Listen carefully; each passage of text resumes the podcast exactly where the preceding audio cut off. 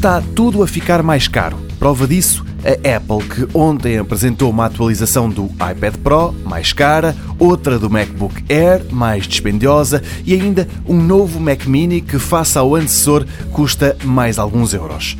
Um dos equipamentos mais esperados era a nova geração dos portáteis Air e entre as principais novidades está o ecrã Retina, que é como quem diz, com uma resolução que é mais ou menos o dobro do que a dos Air antecessores.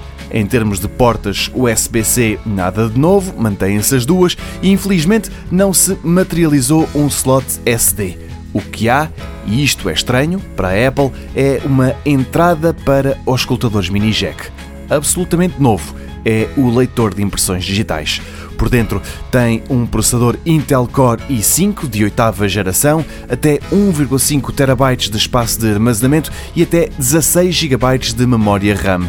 Quanto à bateria, a Apple afirma que tem uma autonomia que dura mais de 10 horas face ao antecessor é mais leve e mais pequeno, porque a moldura à volta do ecrã foi reduzida e os engenheiros optaram por cortar esses milímetros ao tamanho total do MacBook Air, onde não cortaram foi no preço, antes pelo contrário.